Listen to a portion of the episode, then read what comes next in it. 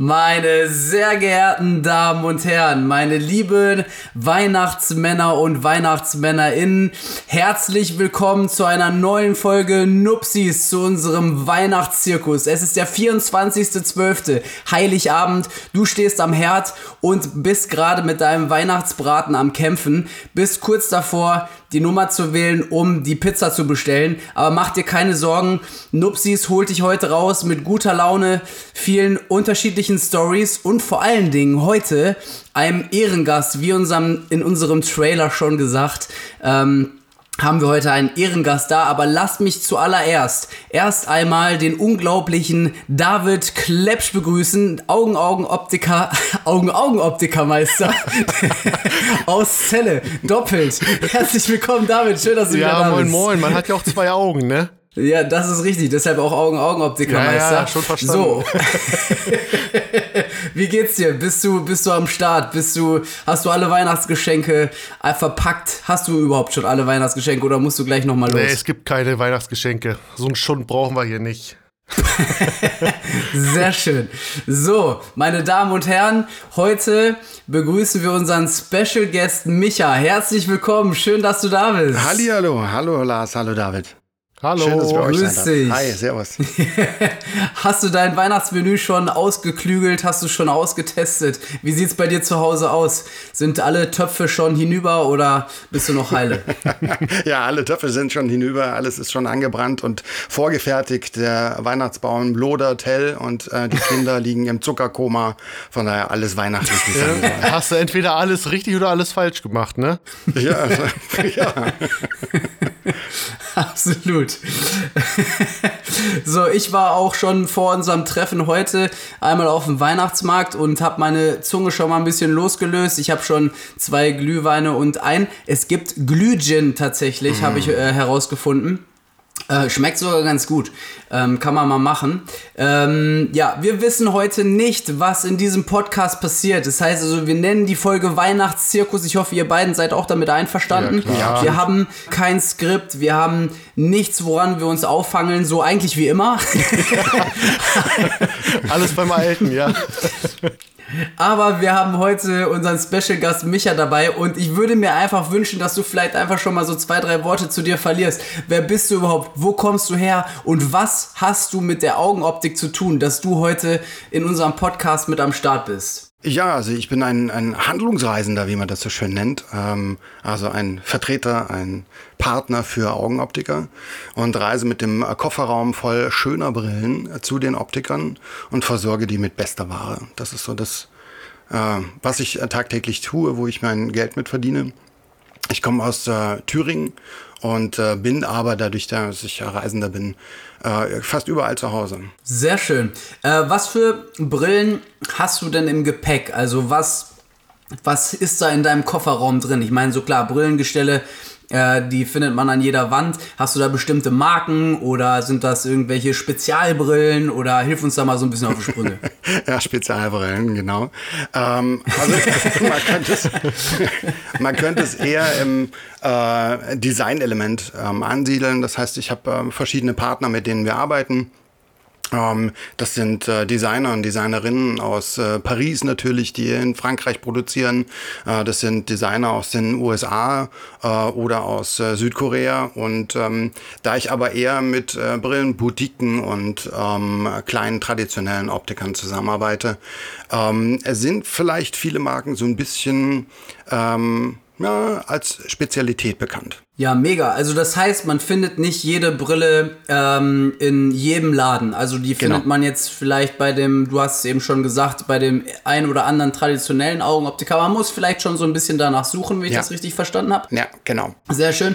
Und das heißt also, wenn David dein Auto klauen würde, das wird sich lohnen mit den Brillen im Kofferraum. Ja, ja, die Versicherung würde sich sehr freuen.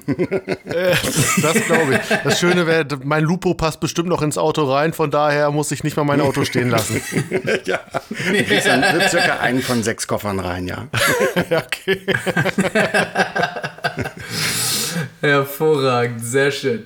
Ähm, wir wollen natürlich in unserem Weihnachtszirkus ähm, wollen wir ja so ein, zwei Sachen trotzdem irgendwie besprechen. Wir haben uns mal alle so ein bisschen Gedanken gemacht und zwar über drei Wünsche, die wir für die Augenoptik übrig haben. Mhm. Ich würde einfach mal sagen, dass wir jetzt so am Anfang unserer unsere Geschichte hier, bevor ähm, du, Micha, anfängst, über Taxis, NASA und äh, den, den, anderen Stuff zu erzählen, ja. ähm, dass wir vielleicht unseren ersten Wunsch für die Augenoptik mal droppen und ähm, sagen, was wir uns als erstes für die Augenoptik wünschen. Und wird mich freuen, wenn David heute einmal anfängt. Oh, ja, das macht er doch mal. Ja, also.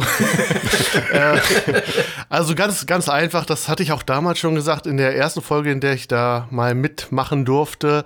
Ähm, ich fände es cool, wenn die Augenoptiker insgesamt ein bisschen mehr Kohle verdienen würden. Wir machen so geile Arbeit äh, und machen das mit Überzeugung und mit viel Know-how in Richtung Medizin, Physik, äh, Mode und äh, so eine Brille. Psychologe. Psychologe auch, ja, ganz genau. Oder auch Versorgung von Sehbeeinträchtigten. Äh, ich finde, da dürfte der Optiker im Durchschnitt doch einen Euro mehr verdienen. Das wäre so mein Wunsch an die Augenoptik. Ja. Sehr schön. Ja, ja vielen Dank auf jeden Fall dafür. Ähm, Dein Statement, Micha, dazu, zu dem Wunsch und dein Wunsch im Anschluss gerne. Ja, absolut, natürlich. Ich meine, ähm, der Beruf des Augenoptikers, also ich bin auch ursprünglich gelernter Augenoptiker irgendwann mal gewesen. Ähm, Vor vielen Jahren Vor oder geht's noch? Vor vielen Jahren, ja, also ein bisschen geht's noch, aber. Ja, dann kennst du das genau. Leid, ja. Und äh, tatsächlich war das auch einer der Gründe, warum ich dann äh, abgewandert bin auf die äh, andere Seite, auf die gute Seite der Macht. Und ähm, ja, absolut. Also es ist so vielfältig. Es äh, hat Medizin, es hat ähm, teilweise ja auch äh, psychologische Aspekte, wenn man da mal in den Augenprüfraum äh, reinhört. Und ähm, ja, ähm, Mode, wie du es eh schon gesagt hast. Ähm, von daher absolut. Ähm, darf gerne ein bisschen mehr verdient werden. Sehr ja, schön. also ich äh, würde mir wünschen für die, für die mh, hm, Augenoptik, dass sie noch mutiger wird, äh, noch äh, eigener wird und ähm, nicht für jeden ist. Also, dass sich jeder so ein bisschen seine Spezialität raussucht, ähm, sei es Sportbrillen, sei es außergewöhnliche, sei es bunte, sei es äh, dünne, sei es dicke, sei es sonst irgendwas Brillen, weil ähm, ja, durch die Vielfalt lebt, würde ich sagen. Ja. ja. Und das Potenzial ist definitiv da, würde ich sagen. Absolut. Absolut. Und vor allen Dingen, also wenn man sich ja auch mal die einzelnen Städte anguckt, wie wahnsinnig viele Augenoptiker es gibt. Also man kann das ja schon fast vergleichen mit den, mit den Dönerbuden und Friseuren in der Stadt. Also es ist ja tatsächlich wie Sand am Meer. Also wenn ich jetzt hier, also einfach mal nur mein Bielefeld anschaue, dann ist es ja tatsächlich so, dass du gehst in die Stadt und du kommst schon an sieben Optikern vorbei. Also es ja. ist ja wirklich krass, wie viele Leute Leute es da gibt. Mhm. Ähm, von daher finde ich das einen coolen Einwand von dir auf jeden Fall, dass man sich, äh, dass alle bieten das Gleiche an, alle versuchen diesen Preiskampf zu gewinnen, mhm. dass der eine billiger oder preiswerter ist als der andere. Aber so das Besondere fehlt dann manchmal vielleicht schon. Manchmal, oder es ja. gibt viele Leute, die dann diese, ähm, ja, es ist immer so ein bisschen, für Optiker ist es immer so ein bisschen der Verruf, so Ray-Ban-Brillen oder sowas, ne? Mhm. Jeder kennt sie, ist wie Coca-Cola im Kiosk, ja, also man ja. geht da rein und meistens greift man mal auf eine Coca-Cola zurück, aber wenn man mal genauer hinguckt, gibt es auch viele andere schöne Limonaden beziehungsweise Brillen ja. Und ähm, deshalb ist das eine coole Sache, die du da auf jeden Fall ansprichst, finde ich, also bin ich auf jeden Fall d'accord mit. Ja. Bin mal gespannt, was ihr von meinem ersten Wunsch haltet und zwar ähm, ist das, dass die Augenoptiker Optiker auch grundsätzlich mal ein bisschen entspannter werden sollten. Sie sind sehr steif und festgefahren und ich finde, in, in vielen Sachen sollten die einfach mal wirklich ein bisschen entspannter werden. Ich meine, so klar, dass du irgendwelche Regeln in deinem Refraktions-, in dem Sehtestraum hast, gar keine Frage. Ja. Da muss das auch alles richtig ablaufen und ein paar Mechanismen auch. Aber viele sind dann trotzdem so oldschool unterwegs und mm, so dieses Neue und da finde ich halt auch die Verknüpfung wieder mit Micha ganz gut. Ja. Ähm, ja, dass jeder da irgendwie so ein bisschen äh, seinen Stiefel finden sollte. Was haltet ihr davon? Ja, absolut. Sehe ich ganz genau. genau. Mhm, definitiv. Ja, manchmal ist die Augenoptik leider noch so ein bisschen ja, angestaubt irgendwie und es gibt so viele Möglichkeiten, coole Sachen heutzutage zu machen und zu starten oder sich auf Sachen zu spezialisieren. Ähm, da kann man wirklich viel machen. Ja. Definitiv. Zum Beispiel Podcast. genau. Also wir versuchen ja tatsächlich auch mit diesem Podcast, wir haben es in der letzten Folge ja auch schon gesagt, wir versuchen ja wirklich einfach schwierige Sachen die man ja vielleicht, wenn man zum Optiker irgendwie geht, die man dann irgendwie nicht verstanden hat, hier nochmal auf einer locker, flockigen Art und Weise nochmal darzustellen, frischen Wind reinzubringen, dass die Leute einmal checken, okay, was sind die Optiker für Dudes, was, ähm, ne, was können die, was machen die, mit welchen Informationen gehe ich dahin, damit ich einen entspannten Termin habe und damit dann der lockere Augenoptiker dann auch einfach mal ein bisschen Spaß hat, Brillen zu verkaufen, weil ich das Gefühl habe, dass auch gerade so im Männerbereich, die kommen immer zum Optiker und denken, scheiße, ich kaufe jetzt hier wieder eine Hose, ich muss erst meine Schuhe ausziehen, dann meine Hose ausziehen, die andere Hose anziehen, die passt schon wieder nicht und sowas. So ein Gefühl habe ich immer, wenn bei mir, äh, tut mir leid an die ganze Männerwelt, aber wenn die Männer kommen, die haben keinen Bock darauf, sich eine Brille auszusuchen. Irgendwie, das ist wie Hose, Hose aussuchen. Weiß nicht, wie ihr das seht. Ja, ja, ja, doch, das hast du eigentlich ganz gut beschrieben, würde ich sagen. Und dabei würde das Konzept ja ganz gut funktionieren, wenn man zumindest mal in die Friseurwelt schaut, wie viele Barbershops es jetzt in allen Städten gibt. Ähm, Heider Zack. Und Oh ja, ähm, das definitiv. richtet sich Bingo, ja da bingo. tatsächlich dann auch eher. ja, ja, definitiv. Absolut. Ja, aber die haben es dann irgendwie verstanden. Stylische Läden, irgendwie cool aufgemacht, sich ein bisschen spezialisiert und schon läuft Absolut, die Sache. Ne? absolut. Und das Genau. heißt ja auch nicht, dass man jetzt immer nur Brille verkaufen muss, sondern äh, warum nicht auch die Kombination zwischen Hose, Jeans, ähm, geile Boots und Brille dazu. Ja, Ja. gehört dazu. Es gibt ja zum Beispiel auch manche Optiker, die gesagt haben, okay, wir bauen einen Café da einfach mit rein, Ja, mega. weil die Atmosphäre dann vielleicht auch nochmal so ein bisschen entspannter ist. Und es gibt ja auch tatsächlich die Leute, die tatsächlich äh, auch Friseur und Optiker äh, manchmal in einem Laden haben. Ja. Also Shootout an die ganzen Leute, die sich da kreativ mit beschäftigt haben. Coole Sache, weiter so und äh, haut auf jeden Fall noch ein paar mehr Ideen raus. Vielleicht wird der ein oder andere da nochmal inspiriert von, ne? Ja, unbedingt. In der Tat, ja. Micha, was wäre denn deine, deine beste Kombination? Optikerladen plus.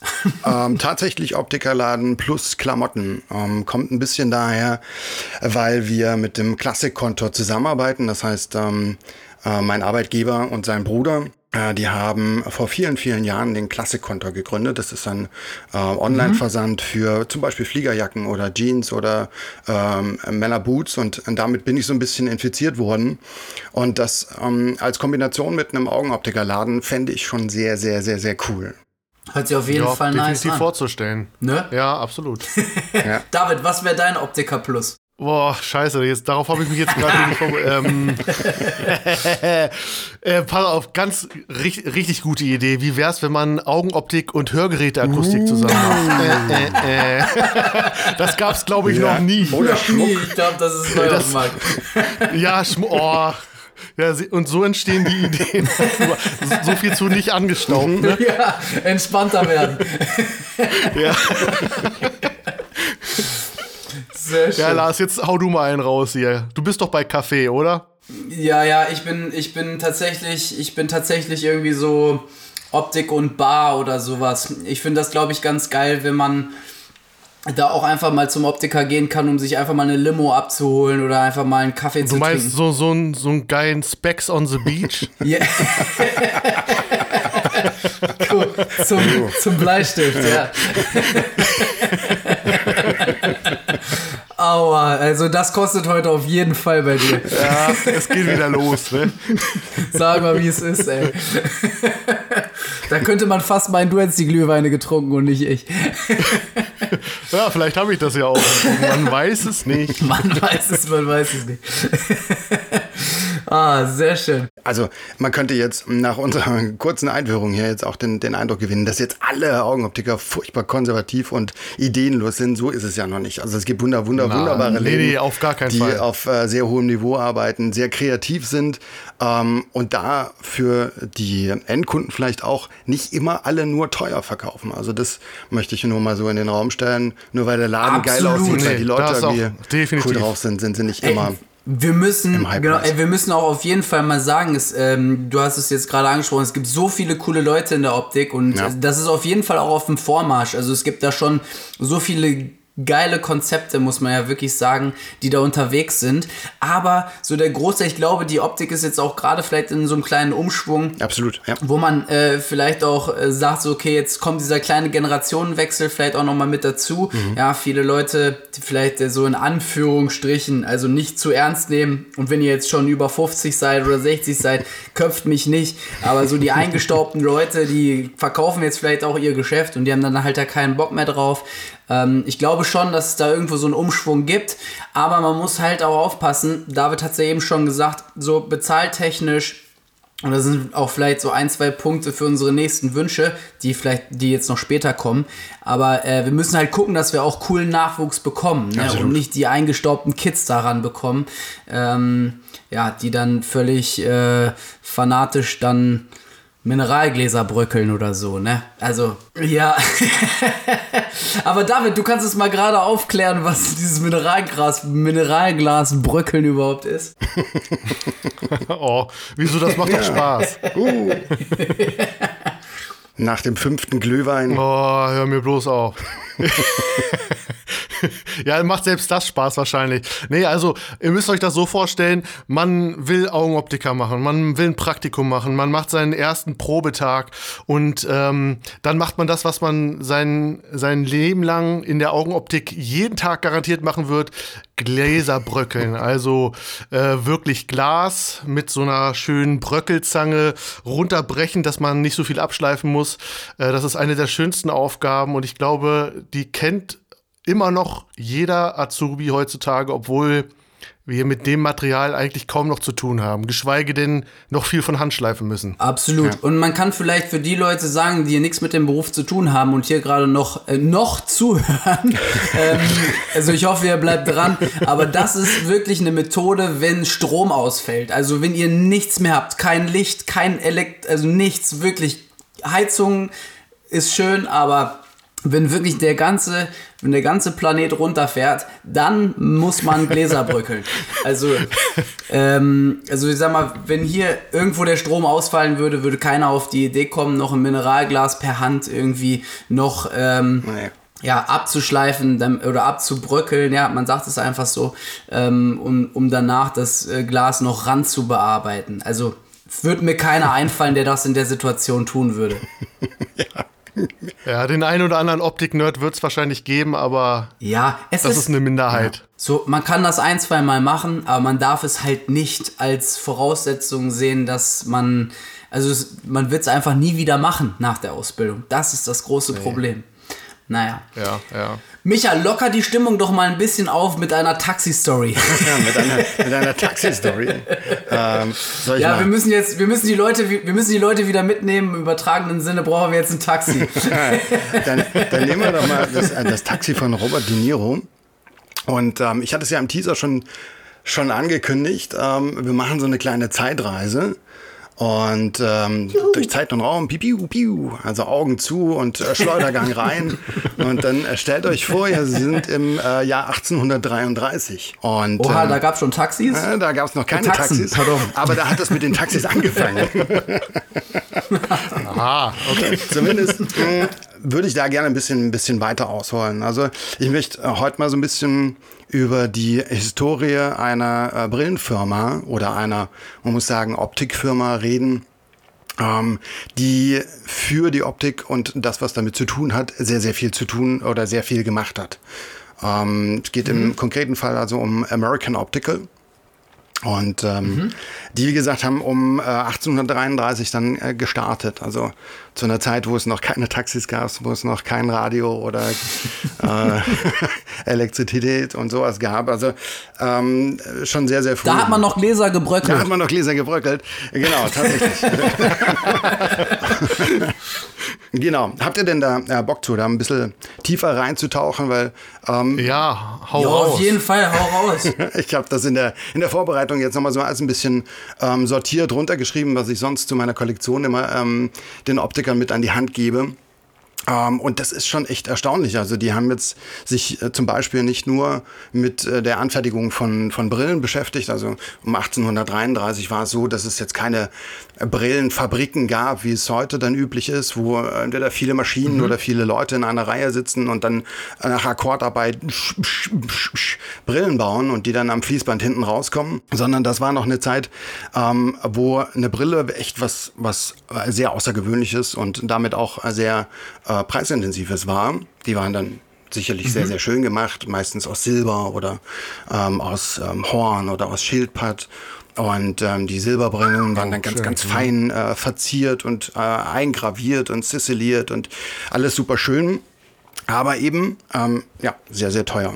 Und da hat sich der äh, William Beecher, das ist der äh, Gründer von American Optical, ähm, also ein bisschen auf die Fahne geschrieben, das doch zu ändern. Und dann hat er so ein bisschen rumgetüftelt und hat dann 1843 die erste Stahlbrille produziert. Also auch schon mal Mega. Ein, ein Schrittchen weiter in ähm, die Richtung, dass sich das auch ein paar mehr Leute leisten können. Und ähm, ähm, hat dann äh, seinen äh, damaligen äh, Juwelier ähm, Lehrling, den ähm, Mr. Cole, mit ins Boot geholt und zusammen haben sie dann American Optical Company gegründet. Die haben dann ähm, ein patentiertes Verfahren äh, aufgebaut, um eben diese Stahlbrillen in Serie für eine breite Masse zu produzieren. Das war dann äh, mhm. so 1872. Und ähm, dann ging es äh, Schlag auf Schlag los. Also die waren dann schon vor 1900 die weltweit größte Firma, ähm, was Augenoptik und ähm, dazugehörige Sachen geht, weil die haben ähm, zum Beispiel, ähm, die hatten dort schon 800 Angestellte mit ähm, zwei Millionen Brillen gebaut und drei Millionen Brillengläsern. Also Krass. Oh, ja, das ist schon eine Hausnummer. Und mhm. ich dachte 1800 Zwieback, da wäre noch Mittelalter oder so. Ja. ja. Da sind sie noch mit, mit Stöckern aufeinander losgegangen. Ja, das haben sie nebenbei gemacht. Das war also ein Hobby. Ah, ah, ah ja, okay, gut. Stark. genau. Und ähm, die haben zum Beispiel auch ähm, die, ähm, das dioptrische System in den USA eingeführt. Also das, was man Dioptrien, ihr hattet das in der Folge huh, drei oder vier. Ähm, was denn nun auf diesem Brillenpass steht, habt ihr drüber geredet? Ja, ja. Ja, und genau, richtig. Um, unter anderem so ein bisschen äh, die Dioptrien her und die haben dann ein Verfahren entwickelt, um äh, die torischen Linsen herzustellen, die man dann für Astigmatismus und so weiter ähm, braucht. Ja. Ähm, Ey, genau. falls ihr nicht mehr wisst, was Astigmatismus ist, zieht euch auf jeden Fall nochmal die Folge rein mit dem, mit dem Pass auf oder äh, zu Brillenpass auf jeden Fall. genau. da wisst ihr nochmal, was Astigmatismus ist. Äh, nur nochmal gerade als kleiner Reminder. Sorry, Micha, erzähl gerne weiter. Ja, ja, absolut. Also ist ja mega. Also ich meine, dafür seid ihr ja da, dass er da so ein bisschen Licht ins Dunkel bringt. Genau. Im wahrsten Sinne des Wortes, ja. ja. genau. Ähm, das heißt, die haben da Und so äh, sorry, wenn ich ja. gerade nochmal nachfrage, die Brillen hast du jetzt auch, die hast du hinten noch im Kofferraum, ne? Die habe ich hinten im Kofferraum. Absolut. Also ja, nicht mehr die von 1833, sondern ja. ein bisschen kleinen Ticken moderner. ja. ja genau, okay. aber von denen, die, die fahre ich mit rum, ja. Sehr nice. So, jetzt, äh, genau. ja, also jetzt sind wir quasi schon so äh, zum Beginn des Ersten Weltkrieges und ähm, da kamen dann natürlich auch irgendwie Flugzeuge mit ins Boot und ähm, die ganzen ähm, Piloten haben dann meistens irgendwelche Fahrradbrillen am Anfang aufgesetzt, weil die nämlich ähm, mhm. die Augenränder so ein bisschen mit Leder abgeschirmt haben, hatten ein bisschen getönte Gläser mit dabei und ähm, war aber noch nicht genug, weil die Flugzeuge damals hatten halt noch keinen Cockpit oder Visier oder irgendwas, sondern die haben die frische Luft ähm, um die Nase gehabt. Ne? Also war ein bisschen luftig. Ja, ja absolut. Okay.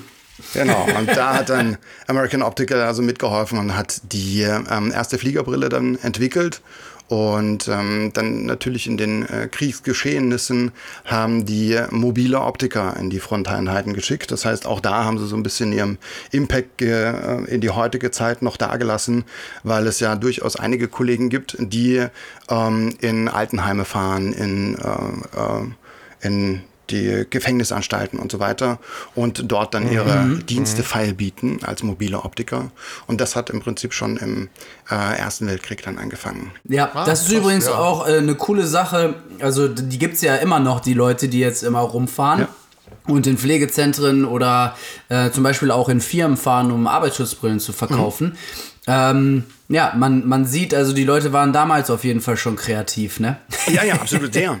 Ja, also die haben ähm, dann zum Beispiel 1921 haben sie dann die ähm, Augenoptikindustrie so ein bisschen revolutioniert und stellten dann ähm, das erste Mittel zur Messung der Brillenstärke bereit. Also ähm, also auch in der Messtechnik hatten sie da sehr weit äh, die Nase vorn. Und ähm, nicht lang später haben sie dann die ähm, erste pantoskopische Brille entwickelt. Ähm, ist vielleicht jetzt ein bisschen fachbegrifflich ähm, und äh. Pantoskopisch, wenn ich da gerade eingreifen ja, darf, pantoskopisch ist eigentlich, also ganz einfach erklärt, ich sage immer, das ist rund und jemand hat mit der Bratpfanne oben, unten, rechts und links einmal vorgehauen in unterschiedlicher Schlagkraft und das ist dann so ein bisschen eirig. Kann man vielleicht so, kann man vielleicht so im übertragenen Sinne mal ganz äh, gut darstellen. Ja, ja, ja, das ist, das ist perfekt umschrieben, weil äh, ich glaube tatsächlich, dass das so ähnlich war, weil damals waren ja die meisten Brillen ähm, der Bügel eher in der Mitte von den Gläsern angesetzt und äh, das war aber mhm. dann mit dem Automobil und so weiter ähm, sehr hinderlich, wenn man dann einen Schulterblick gemacht hat und es gab haufenweise ja. Unfälle und deswegen haben sie gesagt, hm, was machen wir denn? Und dann haben sie die, die Bügel weiter oben angesetzt, haben die Form so ein bisschen eirig gestaltet und ähm, haben die dann als Full-View-Brille ähm, zum Autofahren auf den Markt gebracht. Also eher auch ein, ein technischer Hintergrund und das ist mittlerweile eine der stärksten Formen überhaupt weltweit. Also Absolut. Die geht halt also mittlerweile immer noch richtig stark. Also ja. viele Leute, wenn ihr, wenn ihr jetzt wieder über den Weihnachtsmarkt schlendert, äh, weiß, oder Heiligabend, ihr guckt mal in die Gesichter eurer Familie, wenn ihr da jetzt keine eingestaubten Opas habt, die äh, noch ihre Brille von vor 20 Jahren aufhat, die ähm, Leute die jetzt neue Brillen haben, greifen oftmals auf dieses pantoskopisch, also dieses Runde mit Bratpfannengedöns halt mal auch zurück. Aber David, an dich mal kurz die Frage so, American Optic äh, oder AO Optik kann man es ja wahrscheinlich auch irgendwie ja. nennen. Ähm, hat, sagt dir die Firma irgendwas? Also ich persönlich habe es tatsächlich vorher noch nie gehört. Ach, krass. Nee, ich auch nicht. Ich bin auch ganz äh, fasziniert gerade so. Also ich muss sagen, wenn man so in der Berufsschule so, ja, Geschichte, mhm. pff, Oh, boring, gar keinen Bock drauf. Aber äh, ich muss jetzt sagen, es ist total interessant mal zu hören, wo manches so herkommt und äh, dass das doch, ja, die Augenoptik hat halt einfach wirklich Geschichte, finde ich total geil. Aber hatte ich bisher auch noch nicht so wirklich von gehört, kann aber auch daran liegen, dass ich ein Schmalgeist bin. das glaube ich nicht. Ja, also äh, ähm, tatsächlich, ich habe, also wie eben schon angesprochen, ich habe es auch noch nicht gehört. Ich sag mal, die größte ähm, der größte Brillenvertrieb, der jetzt so in aller Munde ist. Sorry, Micha, hm, aber gut. ist halt einfach irgendwie Luxotica, ja. ne? Oder Luxotica Essilor, dieser Zusammenschluss davon. Ja. Also so ein Zusammenschluss von einem großen Vertrieb von Brillenfassungen und einem großen Vertrieb von Brillengläsern. Mhm. Also haben wir die ganze Geschichte Ray-Ban, Prada, Chanel, ähm, schießt mit der Geier was, wohin das alles geht. Ähm, diese ganzen Sachen sind halt von Luxotica tatsächlich. Und ähm, deshalb ist das vielleicht hier noch gar nicht oder ist das halt gar nicht so, so, ja, umläufig, hätte ich jetzt fast gesagt. Oder was sagst du dazu mich? Ich meine, du verkaufst sie ja jeden Tag. Ja, ja, also naja, ähm, bei Ray-Ban ist der Vorteil, dass tatsächlich mit Luxottica, die haben es geschafft. Also Ray-Ban ist auch eine äh, alte ähm, US-amerikanische äh, Brillenkollektion, Brillenmarke. Bausch und Lomb, glaube ich, ne? Äh, Bausch und Lomb hat damit angefangen. Also die haben äh, so um die 1930er ähm, ähm, Brillengläser produziert und es waren mehrere tatsächlich daran beteiligt, dann für das äh, US Army ah, okay. mhm. Brillen zu produzieren und die Soldaten und Flieger okay. und U-Boot-Piloten und blablabla alle auszustatten. Ähm, und also auch der Jazz zum Beispiel ist eine der alten äh, ureingesessenen äh, Brillenfirmen, sind leider mittlerweile nicht mehr aktiv, mhm. aber ähm, das waren so drei große, also American Optical, Bausch Lomb und Jazz, die da ähm, Brillen produzieren waren für das ähm, US-Militär. Und ähm, Ray-Ban gab es zu der Zeit aber tatsächlich noch nicht, als dann die ersten Fliegerbrillen aufkamen. Ah. Und Ray-Ban ist nur eine Consumer-Marke von Bausch Lomb gewesen. Das heißt, Bausch Lomb hat gesagt, naja, wir wollen so ein bisschen Mode machen, wir wollen was ähm, Cheapes, mh, hm, was so jeder auch tragen kann, was so ein bisschen mh, hm, schön ist und dann äh, machen wir das mal, weil die ganzen Brillen, die vorher ähm, von American Optical gefertigt wurden, ähm, waren vornehmlich dann natürlich in einem bestimmten Zweck dienlich, also zum Autofahren, zum Fliegen, zum mhm. und ähm, Genau, und da hat dann Ray-Ban erst später angefangen, äh, auf den Markt zu kommen. Und deswegen, aber die haben Mega. halt so ein bisschen Ja, die, die Urban Legend gebildet, dass äh, Ray-Ban nun quasi die Brille erfunden hat und Gott gleich über allem schwebt. Spoiler, ist nicht so. Okay. Nee, äh, kann man also ich muss auch tatsächlich sagen, man hat, man, man, hat es, man hat es auch irgendwann über gehabt, das Thema. Also so ging es mir zumindest und ich finde, man hat auch irgendwann einfach mal gemerkt, wenn man mal so über den Tellerrand schaut, es geht auch ohne Absolut. äh, solche Marken und äh, gerade da ist es wirklich interessant, mal zu schauen, was der Markt so bereithält. Und da gibt's halt einfach wirklich geile Sachen, die nicht nur handwerklich schön sind, sondern auch funktionieren und eben auch gut Ja. aussehen. Ähm, da lohnt es sich auf jeden Fall mal nach rechts und links zu Ja. schauen. Ja, Aber Hintergrund- wem erzähle ich das, ne? Ja. Aber hintergrundtechnisch auch auf jeden Fall. Also ich meine, viele Ja, Sachen absolut. haben halt nochmal eine Story dahinter. Also für die Leute, die sich da auch ein bisschen für interessieren, was sie halt auf der Nase haben. Ähm, es gibt Nachhaltigkeitsaspekte. Es gibt so viele Storytelling äh, hinter Brillenfassungen, da kann man auf jeden Fall mal nachfragen. Aber ihr merkt das ja auch schon, also dieses Storytelling jetzt alleine schon für diese für American Optik nimmt ja schon auch eine gewisse Zeit in Anspruch. Also ihr merkt so, wenn Augenoptiker sich irgendwelche Fassungen angucken oder so, das dauert halt nicht nur mal kurz zwei, drei Minuten, Genau. alle gucken da irgendwie einmal kurz drüber, sagen so, äh, wir nehmen hier irgendwie zwei, drei Farben, die ganz gut gehen und fertig aus Mickey Mouse, sondern tatsächlich, das ist Storytelling dahinter, die Leute müssen sich das merken, was American Optik gemacht hat, Ja. dass sie halt auch Pioniere auf dem, ähm, auf dem Ganzen äh, sind und dann macht das auch viel mehr Spaß, so eine Brille auch an die Frau, an den Mann zu bringen, ähm, wenn die dann, wenn die Leute dann auch wissen, was auch wirklich hinter der, hinter dem Ganzen sozusagen steckt, ne? Ja, absolut. Geschichten machen immer den Unterschied.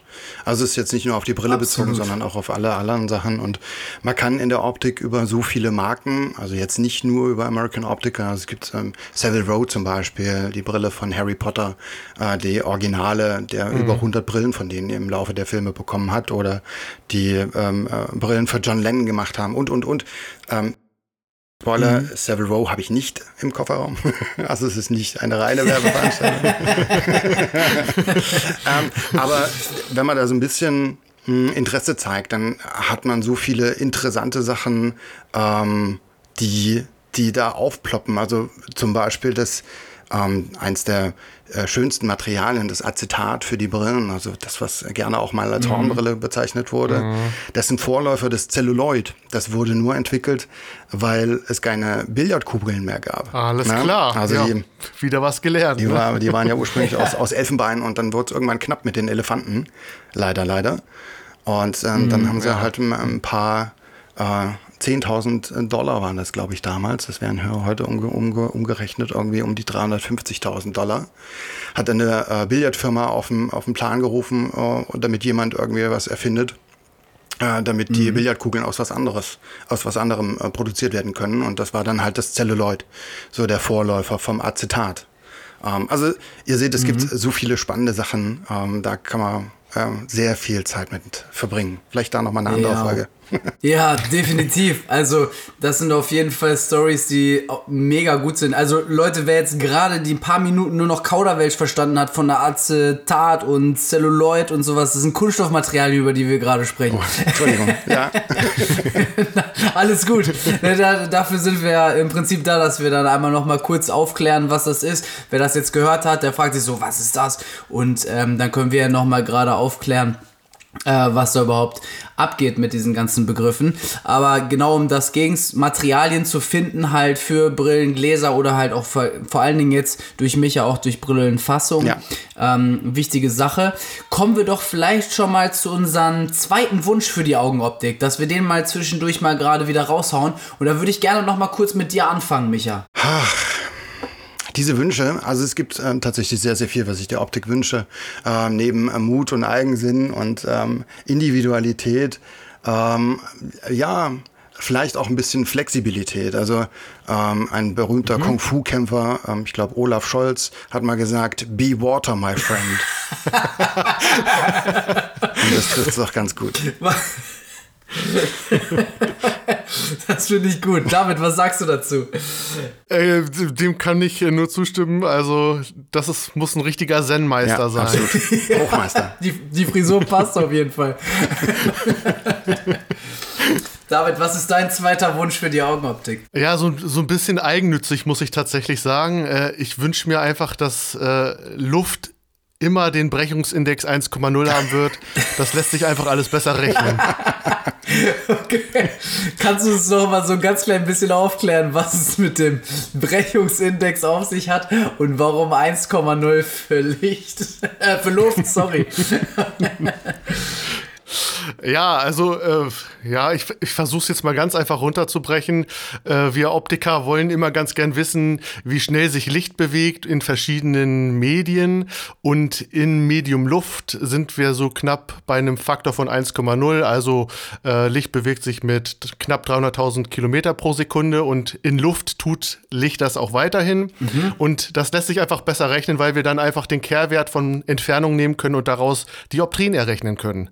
Also es ist einfach wirklich Eigennutz. Es geht schneller im Kopf, als wenn ja. ich irgendwelche komischen 1,5673 durch irgendwas rechnen müsste oder so. Das ist absolut richtig. Und für alle, die jetzt schon wieder Kauderwelsch verstanden haben, also der Brechungsindex zeigt einfach, wie stark Licht gebrochen wird. Luft macht das, so wie David erklärt hat, im Prinzip eigentlich gar nicht, deshalb 1,0.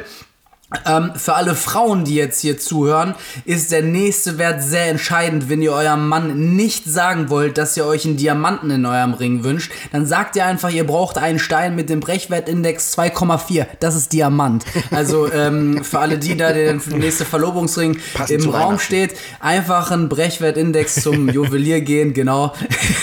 also wenn der heute nicht unterm Baum liegt, ja, könnt ihr das gerne nochmal ansprechen, auf jeden Fall. Aber für für die Optik, sehr schön, David, ist das auf jeden Fall super einfach zu errechnen. Den Wunsch ähm, wünsche ich mir auch tatsächlich. Aber ich habe noch, ich habe noch einen anderen. Und zwar mein zweiter Wunsch ist eine bessere Ausbildungsvoraussetzung. Wir hatten das jetzt eben schon so schön aufgefaltet mit diesem ganzen Bröckeln und diesem ganzen Kram und es sind viele, also naja, wir müssen es vielleicht ein bisschen anders formulieren, aber es sind teilweise Ausbildungsinhalte dabei, die wirklich kein Schwein braucht. Hm. Und ich wünsche mir, ja. dass wir ähm, unser Nachwuchs, der kommt und den wir im Prinzip ja durch unser eigenständiges Handeln heranzüchten, dass wir da ähm, das alles nochmal überdenken, uns nochmal anschauen, wie können wir etwas besser machen, wie können wir das auf ähm, ja, die Zukunft und vielleicht auch auf die Gegenwart ummünzen, dass wir qualifizierte Leute haben, die an die Menschen gebracht werden, um vernünftige Qualität und Produkte zu verkaufen mit ähm, mit genügend Hinterwissen, aber nicht mit Hinterwissen, was wirklich kein Schwein braucht, wie zum Beispiel das Bröckeln. Ansonsten gehen wir wieder zu tief ja. in die Materie. Ich sag, Lass mal diesen Wunsch noch mal kurz hier im Raum stehen und lass euch beide noch mal kurz ein Statement dazu abbrettern. Schießt mal los. Ja, wenn ich, wenn ich einfach mal so reingrätsche zu dem, was ich vorhin auch sagte, ähm, auch wirklich neuen Bewerbern oder Praktikanten zeigen, was, was der Beruf wirklich ist. Ich kann es aus aus meiner eigenen Perspektive erzählen. Ich habe mein Praktikum gemacht und wurde zwei Wochen in die Werkstatt gesteckt, fand das geil, und dann dachte ich, den Beruf will ich machen. Und äh, dann war ich auf einmal schockiert, als ich nach einem halben Jahr, als ich die Ausbildung angetreten hatte, war ich schockiert, dass ich auf einmal mit Menschen kommunizieren musste und äh, über Gläser sprechen musste und Brillen raussuchen musste. Ich mhm. glaube, das ist alles schon ein bisschen locker geworden, aber ich finde, der Optiker hat auch einfach jetzt die Pflicht, wirklich zu zeigen, wie interessant und schön der Beruf ist in allen Facetten. Nicht nur dieses, ja, wir fangen mal mit der Werkstatt an oder so. Und da würde ich tatsächlich auch, auch gerne meinen Bereich so ein bisschen mit reinholen. Ähm, also, dass der Augenoptiker nicht immer nur im Laden stehen heißt, sondern ja, auch stimmt. die ganzen vielen Kollegen und Kolleginnen, ähm, die dann ähm, in der Industrie arbeiten. Also, ja, das absolut. ist ja weiterführend dann ähm, bei, der, bei den Glasfabrikanten, bei äh, technischen Geräten, bei Entwicklungen, bei im Außendienst, wenn euch Reisen Spaß macht, etc. pp. Ähm, also das ist ähm, alles zurückzuführen dann auf die Ausbildung als Augenoptiker. Ähm, und ja. Ja, auch Lust zu machen, sich damit zu beschäftigen zu wollen, finde ich. Irgendwie einfach mal zu zeigen, was alles so möglich ist. Denn, also ich bin zum Beispiel so ein Mensch, wenn ich nur das Gleiche machen muss, Tag für Tag, äh, dann wird es mir langweilig. Und wenn man einfach mal so weiß, was, was kann man so machen, äh, in welche Richtung kann man sich entwickeln und so weiter und so fort, glaube ich, ähm, hält die Leute auch mehr bei der ja. Stange. Genau. Und ich finde, ähm, auch nochmal den Wunsch, den du eben geäußert hast, plus die Tatsache, dass wir den zweiten Punkt jetzt von mir nochmal zusammenführen. Das heißt also eine bessere Vergütung plus eine bessere Ausbildungsvoraussetzung. Ähm, ermöglicht uns es ja auch, einfach noch mehr Menschen einfach für diesen Beruf halt zu begeistern. Also wir müssen ja auch einfach mal festhalten, also wir sind Einzelhändler. Ähm, ich weiß, Micha, du kannst dir das vielleicht ein bisschen freier einteilen, als zum Beispiel, wenn du im Laden stehst, ja. dann arbeitest du. Ja. Also hau jetzt einfach mal raus von 9 bis 18 Uhr, hast nochmal eine Stunde, anderthalb Mittagspause dazwischen. Für viele ist das ja unvorstellbar. Mhm. Also in, in, Form von Homeoffice, ähm, am besten arbeiten am Strand mit dem äh, MacBook, irgendwo bei Starbucks sitzen und Chai Latte trinken, und ja, und dabei aufnehmen. irgendwas in der Tastatur zu Hause, Podcast aufnehmen, ja, richtige, richtige lame Arbeit, ja. Also, ähm, und man muss ja auch wirklich sagen, so facettenreich, wie wir es eben beschrieben haben, ist dieser Beruf ja auch ist und du deine einzelnen Sparten herausfinden kannst, Sportoptik, Mode, Kontaktlinsen, äh, Low Vision, also die Arbeit mit Lupen und sowas. Es gibt so viele Sachen, die man der Augenoptik machen kann und die halt, ja, vielleicht nicht so ähm, positiv auf die Leute einwirken können. Und da müssen wir echt irgendwie gucken, dass wir da irgendwie was schöner machen können. Absolut. Ja, ja das stimmt. Sehr gut. Ähm, Micha, du hattest noch erzählt, du warst, glaube ich, im Weltraum mit der NASA, oder wie war das? Ja, ja, so kur kurz davor sind wir schon. Ähm, so zeitgeschichtlich in, unserem, äh, in unserer Zeitreise waren wir jetzt ja so in den äh, 1940er Jahren. Da ist äh, American Optical mhm. noch ein bisschen mehr gewachsen. Die haben dann auch noch andere Partner mit dazugeholt, zum Beispiel die Firma Polaroid. Ähm, ist jetzt nicht nur das Foto, was aus der Kamera rauskommt, sondern eben auch der Polarisationsfilter. Da vielleicht nochmal ein, eine Idee für eine neue Folge. Oh, Definitiv. Ja. Und haben da also mit der Cool Ray Brille den äh, Polarisationsfilter in die Brille reingebracht, um einfach bestimmte äh, Lichtreflexe besser rausfiltern zu können, um das Sehen noch ein bisschen angenehmer zu klarer zu machen. Und ähm, genau. Und dann ist leider schon wieder Kriegszeit. Ähm, und äh, der Zweite Weltkrieg steht auf dem Plan. Das heißt, die wurden dann natürlich mhm. auch wieder da so für ein bisschen eingesetzt, um für die US Army zu produzieren. Und die Leute, die dann in den USA vom Krieg zurückgekehrt sind, die haben, die waren natürlich Helden dann. Ähm, also in den USA ist äh, die Army dann nochmal mit einem deutlich höheren Stellenwert belegt, als es ähm, bei uns oder vielleicht auch in anderen Ländern dann der Fall ist. Und äh, das waren Helden, mhm. also die waren, huh, das waren tolle Leute. Und wenn die dann natürlich so eine, so eine Brille aufgesetzt haben und auf hatten, dann wollte man das auch machen, selbst wenn man nur Milchkannen ausgetragen hat. Mhm. Und äh, so wurde dann also American Optical auch zur Innenmarke schlechthin. Das führte bis dahin, dass der äh, Papst Pius XII. eine goldene American Optical bekommen hat mit einem eigenen goldenen Etui und hat die dann auch gesegnet. Also wir sind jetzt quasi unsterblich. Ah, da Fällt mir gerade noch ein, ich wollte, ich wollte sowieso noch aus der Kirche austreten. Für diesen Reminder. genau, und so sind dann also auch ähm, bekannte Formen also entstanden, die bis heute einfach ihren, ihren Stellenwert haben. Also zum Beispiel die klassische Pilotenbrille, die so ein bisschen tropfig nach unten geht mit dem doppelten, mhm. äh, mit dieser doppelten Steg über der Nase, mit diesen zwei Verstrebungen, die die Gläser dann zusammenhalten. Und ähm, ja, der genau, Klassiker. Genau, genau. Und das Stichwort Maverick, Stichwort Maverick. Ja, zum Beispiel Maverick. Ähm, auch da leider hat ähm, Luxottica sehr, sehr viel Geld. Wirklich sehr viel, unanständig viel Geld. Ähm, weil nämlich Tom Cruise eigentlich seine Lieblingsbrille eine American Optical ist, and the Original Pilot, also auch verifiziert durch seinen Stylisten. Mhm. Ah, und okay. ähm, er dann zur Premiere von dem äh, neuesten Maverick-Film aus seinem Helikopter gebrandet mit Maverick stieg und ganz äh, energisch und ähm, lassiv und uh, aus dem Helikopter stieg und hatte halt seine American Optical auf und nicht ähm, ein Modell, das er im Film trägt. so. Ah, ja, okay. leider dürfen wir das Deshalb werbetechnisch sieht man da manchmal auch den Schriftzug nicht, ne? Ja, naja, also der Schriftzug hinten auf dem, auf dem Helikopter war schon drauf mit Maverick 2 und alles gebrandet. ähm, ja, aber das dürfen wir halt äh, werbetechnisch zumindest nicht weiter verbreiten. Da haben gewisse Leute irgendwas okay. dagegen. Hm. Mhm. Ja, komisch. genau. Und dann sind wir tatsächlich auch schon in der richtigen Zeit, weil mh, die Nachkriegsjahre damit ähm, äh, zu tun hatten, dass die USA ein bisschen schneller sein wollte als Russland und ähm, den Wettstreit ange ange angetreten haben, um auf den Mond zu kommen. Und da das Militär unter anderem eben auch aus der NASA besteht, also das ist ein angegliederter Bereich im äh, US-Militär, hat natürlich American Optical, die mhm. den offiziellen Vertrag für die hatten, dann auch die Brillen gebaut. Und somit sind wir die erste Brillenfirma, die eine Sonnenbrille auf dem Mond hatte. Oh, okay, ja, krass. Und ich weiß nicht, ob wir jetzt noch öfter da waren. Also die haben natürlich alle Apollo-Missionen ausgestattet. Jetzt nicht nur diese eine, sondern mhm. alle ähm, die eine haben wollten von dort, haben die gestellt bekommen von ähm, äh, American Optical, weil die halt, oder vom Militär muss man sagen, die wurden dann gebaut von American Optical. Und ähm, die haben dann alle NASA-Piloten und ähm, Zugehörigen äh, mit den Brillen versorgt. Und damit waren wir dann die, die mit der Flight Goggle 58, die heißt jetzt äh, heute The Original Pilot, ähm, auf dem Mond waren. Ja. Ach was. Boah. Ja, cool. Ich, ich war gerade nur so erstaunt von, von diesem, von, von der Mondgeschichte auf jeden Fall.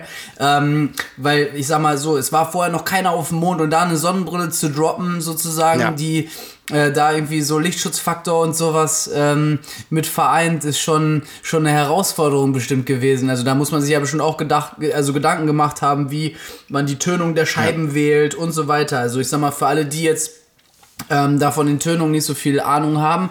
Aber ich sag mal so, so eine gute Tönung, 85% ist für euch so am Strand und ähm, ja, ich sag mal so, vielleicht noch ein bisschen auf den Bergen, wenn man wandern geht. 90 Prozent ist dann schon Gletscher. Aber was macht man auf dem Mond? Also, das ist, das ist ja schon. Das war dann schon tatsächlich ähm, in Richtung äh, 90 Prozent, ja. Und die hatten natürlich dann auch eigene ja, ne? äh, Etuis mit dazu. Also die ähm, handelsüblichen Etuis, die jeder jetzt mitbekommt, zur Brille dazu. Es sind aus Leder und mit einem Stofftuch mit dabei und Garantiekärtchen und allem sowas. Das hatten die natürlich nicht, sondern die hatten dann einen äh, eigenen Art Leinenstoff, also auch der Stoff, woraus die okay. ähm, Anzüge dann gemacht wurden. Und da wurde dann eigens mhm. ein Etui draus ge genäht, dass die das dann da einstecken und fixieren können in der Schwerelosigkeit. Ach krass. Nice. Ich sag mal so, da, da kann einmal der Mond offen stehen. ne? oh, oh, oh, oh. Kostet. Sehr schön. Ah, ja, sehr ja, schön. Genau. Ja, aber ich muss, ich muss ja sagen, es, ich fand es so geil von der Beschreibung, die du uns geschickt hattest, Micha. Ich konnte mir irgendwie so gar nichts unter vorstellen, aber ich finde es einfach geil, wie sich gerade so die Puzzleteile zusammensetzen. Äh, finde ich super interessant. Sehr schön, geil. so war der Plan. Ja, ich finde es auch mega gut. Ich dachte jetzt so, okay, Taxi, NASA, so was, was kommt da? Was, ja, genau, das verbindet da einen, ja. Aber jetzt check ich's, jetzt check ich's. Ja, also es ist äh, wirklich wahnsinnig, äh, ähm, was diese Firma alles gemacht hat. Also es war ja äh, einer der, der größten Konzerne, was die Augenoptikindustrie äh, ähm, hervorgebracht hat. Und die haben nicht nur Brillen gebaut oder Gläser, sondern die waren ja auch äh, maßgeblich dann an der Entwicklung von Geräten mit beteiligt, haben äh, da Erfindungen gemacht. Also zum Beispiel das Luftstoßtonometer. Vielleicht könnt ihr da noch mal ein bisschen was dazu erklären. Ja, ja. Mhm. Ähm, Hashtag Kauderwelsch. Das ist Davids Job. genau. ja, gut, also ich, ich, ich kann es mal so sagen, es ist eigentlich das beliebteste Gerät im, beim Augenarzt. Das ist nämlich das, was euch immer so schön auf die Augen raufpustet. Da wird im Prinzip mit so einem Luftstoß ähm, die Hornhaut verformt und dann wird gemessen, wie stark sie sich verformt. Und danach kann dann der Augeninnendruck berechnet werden, vereinfacht genau. gesagt. Oh, David, wir hängen schon wieder an deinen Lippen. Mm. Es ist mm. unglaublich, wie du so schwere Sachen auf einmal so einfach darstellen ja, kannst. Ich ja, liebe das. Ja, ja. Und das, wo meine Eltern gesagt haben, dass ich besonders sei. Das bist du, David, das bist du. Du bist was ganz Besonderes. Oha. Kopf, Kopftätschler. ah, so, Ja. Bevor, bevor wir jetzt so langsam in Richtung Ende kommen und ähm, Micha uns noch ähm, mit in die Gegenwart beziehungsweise vielleicht noch ein klein bisschen in die Zukunft nimmt, Ja. habe ich äh, noch den Wunsch unserer Dritt, unsere, unseres dritten Wunsches, der Glühwein kickt gerade, ähm, um äh, die Augenoptik äh, zu verbessern, beziehungsweise eure Wünsche für die Augenoptik.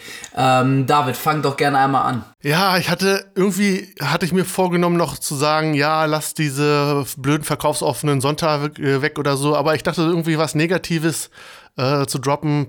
Ich finde, find, was Positives darf ich auch noch mal sagen, und zwar Augenoptik bleibt interessant und hilfreich, ähm, weil es, wir haben es schon ein paar Mal gesagt, so viele schöne Bereiche gibt, die man ähm, nutzen kann und die einen auch richtig zufriedenstellen können, wenn man eben dann auch einen Kunden oder Patienten, je nachdem, ob man jetzt doch eher medizinisch oder im Einzelhandel unterwegs ist, glücklich zu machen. Und äh, da liefert die Augenoptik einfach super viele Möglichkeiten und das soll auch weiterhin so bleiben und sich noch ausweiten, meiner Meinung nach. Ja, Das finde ich schön, dass du, dass du nochmal so was Positives ähm, nochmal hinzufügst. Mich hast du auch noch was Positives oder ähm, kommt noch mal ein bisschen Kritik? ach, mh, sicherlich gibt es so die ein oder anderen kleinen Sachen, die man immer noch äh, irgendwo dran feilen oder dran bröckeln könnte. Huh.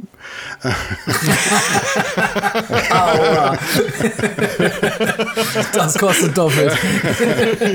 ähm, nein, aber also unterm Strich, es arbeiten ja, und das kann man fast durch die Bank immer sagen, ähm, sehr herzliche Menschen als Augenoptiker, ähm, die immer sehr daran bemüht sind, Ja. nun ähm, das Beste für den jeweiligen rauszuholen. Und ähm, da steht auch nicht immer der wirtschaftliche Profit ganz, ganz vorne an. Also zum Thema ähm, die Nupsis wechseln Ja. ähm, oder, oder, oder. Ja. Also es wird nicht immer alles monetarisiert, ähm, obwohl es eigentlich Nee, das stimmt. Also ich muss tatsächlich, ich sag halt auch immer ganz gerne, der Augenoptiker ist irgendwie ein Helferchen. Irgendwie will der Optiker immer das, das Bestmögliche oder häufig das Bestmögliche für den Kunden. Und äh, ich glaube, dass da sagst du genau das Richtige, dass wir ja eigentlich ja, helfen Ja. wollen. Das Schöne ist, dass wir damit dann halt auch Geld verdienen. Genau. Ja, so, sie, so sieht das aus. Da schließe ich mich euch beiden auf jeden Fall auch an. Und wir müssen ja auch hier mal wirklich sagen, wir meckern ja auf hohem Niveau. Ne? Also ich meine, es gibt auf jeden Fall schon schlimmere Branchen oder sonst irgendwas. Aber man muss ja trotzdem immer schauen, dass es immer weitergeht. Und ähm, ich sag mal so, Fachkräftemangel ist halt nicht nur, also ja, wir sind ja auch Handwerk, aber so äh, Dachdecker und Maurer und äh, weiß der Geier was, sondern auch tatsächlich bei den Augenoptikern der Fall. Ja. Ja, das stimmt. Und ähm, die Sehprobleme werden bei den Menschen immer mehr und deshalb wird man auf jeden Fall auch immer mehr von uns brauchen, beziehungsweise mindestens mal genauso viel, wie wir jetzt gerade sind, damit wir auch alle gut versorgen können. Ja. Ja, da auch die Sehansprüche, die Sehansprüche werden ja auch immer intensiver. Richtig. Siehe PC-Arbeit etc. Das ist Handys. Halt, darauf ist das Auge nicht ausgelegt, ursprünglich mal. Und da muss man auch natürlich nochmal unterstreichen, wie, wie sehr der Optiker auch mitgewachsen ist, weil in meiner Anfangszeit ähm, musste man fast ausschließlich nur immer zum Augenarzt gehen und ähm, dann war das so der Gott in Weiß oder die Göttin in Weiß. Und mittlerweile ähm, darf darf der Augenoptiker natürlich auch ganz andere Sachen machen und hat auch ganz andere Möglichkeiten, da noch ein bisschen weiter in eine Vorabdiagnose zu gehen und da dann im, Ja, absolut. ne, so ein bisschen zumindest einen Anhaltspunkt zu Ja. setzen. Das finde ich Ja, auch. absolut. Ja, das finde ich auch nochmal sehr gut, dass du das sagst. Also es stimmt absolut. Trotzdem müssen wir jetzt halt schauen, weil es ja auch immer weniger ähm, Augenärzte gibt in dem Bereich. Und das ist mein dritter Wunsch jetzt hier tatsächlich an die Augenoptik, dass wir eine bessere Strukturierung hinbekommen. Ja. Du hast jetzt eben schon schön angesprochen, es wird bei den Augenoptikern immer so, äh, immer weiter oder immer mehr, dass wir Vordiagnosen oder beziehungsweise Verdachtsdiagnosen stellen können, aber halt auch grundsätzlich nur als Meister. Ähm, und so, und wir müssen halt dahingehend halt mal schauen, dass wir vielleicht in manchen Bereichen zwar die Augenärzte nicht ablösen, aber vielleicht in manchen Bereichen trotzdem mal irgendwie so ein bisschen entlasten können. Dass wir sagen, wir können Augenhintergrundbeleuchtung machen, können ja Meister und können mit, Verda mit Verdachten die Leute dann dorthin schicken, wenn es dann halt wirklich irgendwelche Probleme gibt. Und da ist die Augenoptik ja auch immer schon weiter auf dem Vormarsch, mit künstlicher Intelligenz beispielsweise auch, ähm, kommt da immer mehr noch ins, ins Fahren fahren. Aber ich finde, wir sollten in dem Bereich dann zum Beispiel auch die sogenannten Optometristen nicht vergessen, ja. die da nochmal eine schöne Zwischenposition einnehmen können, wo man dann ja, ja. dahingehend auch nochmal die Augenärzte so ein bisschen entlasten kann. David, du hast es ja diese Folge schon wieder bewiesen, dass du schwierige Begriffe einfach erklären kannst. Kannst du mal äh, noch mal ganz kurz sagen, was der Job von einem Optometristen ist? Ja, wie du schon sagst, ist das irgendwie so eine, so eine Zwischenstufe. Ähm, der Optometrist schaut sich im Prinzip speziell äh, das Auge an, wie es sich entwickelt, die zusammen, die Zusammenarbeit äh, der Augen und ähm, ja, um wirklich das Augenpaar oder Auge für Auge zu stärken. Wir Optiker schauen ja immer, dass wir möglichst beidäugig das Bestmögliche rausholen und der Optometrist kann doch auch wirklich oder hat nochmal Techniken und Messmethodiken und ähm, Therapiemöglichkeiten, wirklich auch ein schwächeres Auge zu fördern und zu stärken, um so dann ein äh, ja, einen gut sehenden Kunden, Patienten vor sich sitzen zu haben. Genau. Oh, Habe ich mich da rumgewurschtelt, du. Also ich bin schon wieder ganz erregt, was du da äh, schon wieder uns Schönes erzählt hast. Ich würde nur noch hinzufügen, er hat sogar auch die Möglichkeit, ähm, tendenziell auch mit Medikamenten so ein bisschen mehr zu arbeiten. Natürlich nicht so in dem Anspruch, wie das der Augenarzt macht, aber ähm, da dürfen halt schon mal so pharmakologische Sachen äh, mit verwendet werden. Und ähm, ja, ich würde da hinsichtlich sagen, dass wir da irgendwie schauen, dass wir das so hinstrukturieren, dass wir die Augenärzte mit den wirklich wichtigen Sachen lassen, ja, wo es dann um äh, wichtige Diagnosen und so weiter geht und die Behandlung dann im letzten Ende. Ähm, und ich sag mal, im, im, im Vorhinein irgendwie Augenoptikermeister und Optometristen ähm, schaffen, dass wir die Leute dann zu den Augenärzten punktuell hinbekommen, wenn wirklich was ist. Ich denke, das ähm, sollte vielleicht nochmal eine ja, Aufgabe. Ich, ich werden. Ich denke auch, ich finde auch, dass man sagen kann, der Optiker ersetzt nicht den Augenarzt Auf gar in keinster Art und Weise, sondern ich glaube, dass es ein ganz, ganz wertvoller Punkt ist zu sagen, dass man die Chance hat beim Optiker, wenn er Bock drauf hat, Sachen früher zu erkennen und dann zusammen mit dem Augenarzt eben eine Versorgung oder eine, eine Behandlung anstreben kann, dass man eben sagen kann, okay, nicht du hast irgendwas geguckt und willst mir hier irgendwas wegnehmen, sondern dass man sagt, okay, super, vielen Dank, ab hier übernehmen wir und dann geht es danach mit der Brille weiter oder so. Stichwort Hand in Hand. Hand in Hand. Äh, könnte man da vielleicht noch mal Genau. ja. Hand in Hand zusammenarbeiten, ne? Ähm, über den Weihnachtsmarkt spazieren. Muss man vielleicht nicht mit dem Augenarzt, aber ähm, ja, dass man da vielleicht nochmal eine, eine gute Zusammenarbeit auch irgendwie hinbekommt. Dass es lokal ja. vielleicht ja. auch irgendwie ein bisschen attraktiver wird ähm, und sich da keiner irgendwie in die Parade fährt. Ähm, ja, Raum für Kommunikation auf jeden Fall wäre da, glaube ich, eine ganz angebrachte Sache. Yes. Micha, zum Ende, äh, zum Ende unserer Folge. Entführ uns doch mal so ein bisschen in die Gegenwart und ähm, gib uns doch vielleicht noch mal so ein, zwei kleine Ausblicke in die Zukunft, bevor wir unseren Weihnachtszirkus hier heute beenden und die Leute in ihren Heiligabend lassen. Sehr, sehr gerne. Also ich hatte ja angefangen, uh, American Optical als ähm, großes Unternehmen und ähm, äh, Weltmarkt und hm, hm, vorzustellen. Das war leider, leider, leider mhm. nicht immer so. Irgendwann waren sie einfach zu groß, weil sie natürlich neben Galvanik optische Geräte und äh, Gläser und hm, alles gemacht hatten und ähm, wurden dann so aufgesplittet in einzelne Firmen. Zum Beispiel Zeiss hat dann die, die äh, Glassparte übernommen und ähm, dann gab es irgendwann American Optical als produzierende Firma nicht mehr. Und ähm, das mhm. wurde aber 2019 wieder geändert. Da hat sich eine ähm, große amerikanische Vertrieb, die auch selber in den USA dann Brillen produzieren.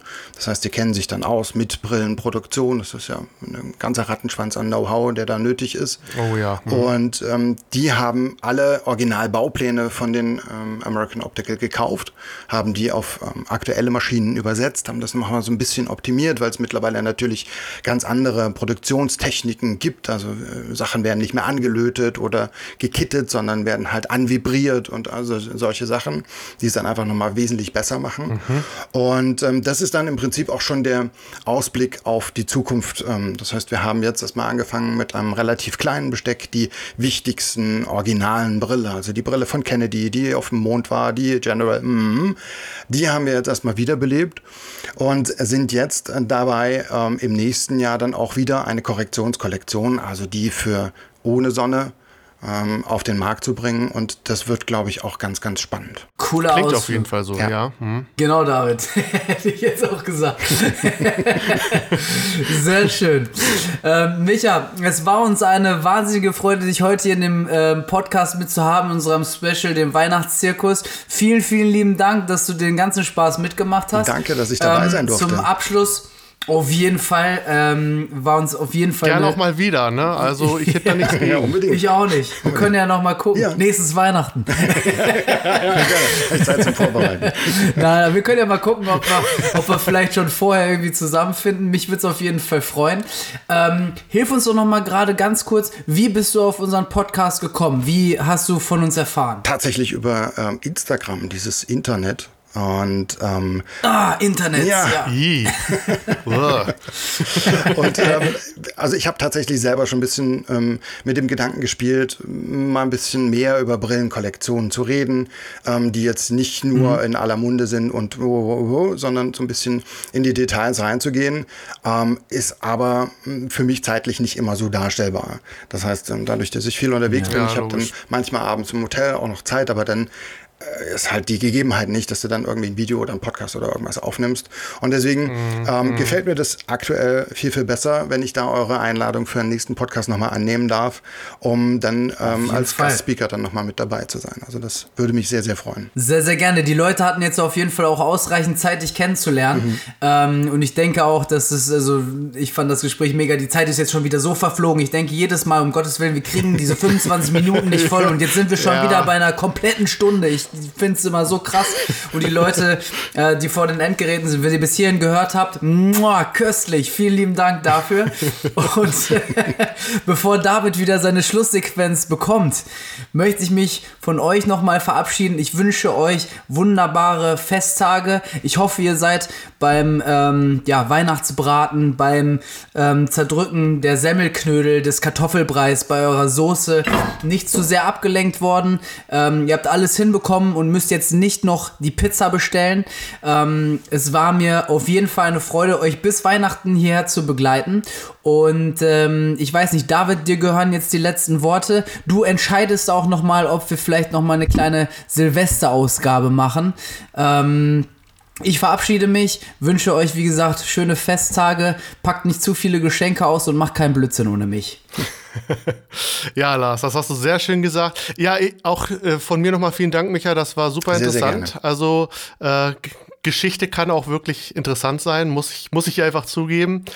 Ich würde sagen, diese äh, Silvestergeschichte geben wir vielleicht einfach mal an die Community weiter. Habt ihr Bock, nochmal so eine schöne Stunde oder auch gerne zwei Stunden, das kriegen wir auch noch hin, uns mal zu lauschen. Stimmt doch einfach mal ab. Ich werde jetzt mich noch ein bisschen daran erfreuen, dass Luft einen Brechungsindex von 1,0 hat, werde noch mal so ein bisschen rechnen und dann vielleicht noch ein bisschen an Mondgeschichten denken. Ja, ich glaube, das klingt gut. Schöne Weihnachten, macht's gut. Tschö. Tschüss. Tschö.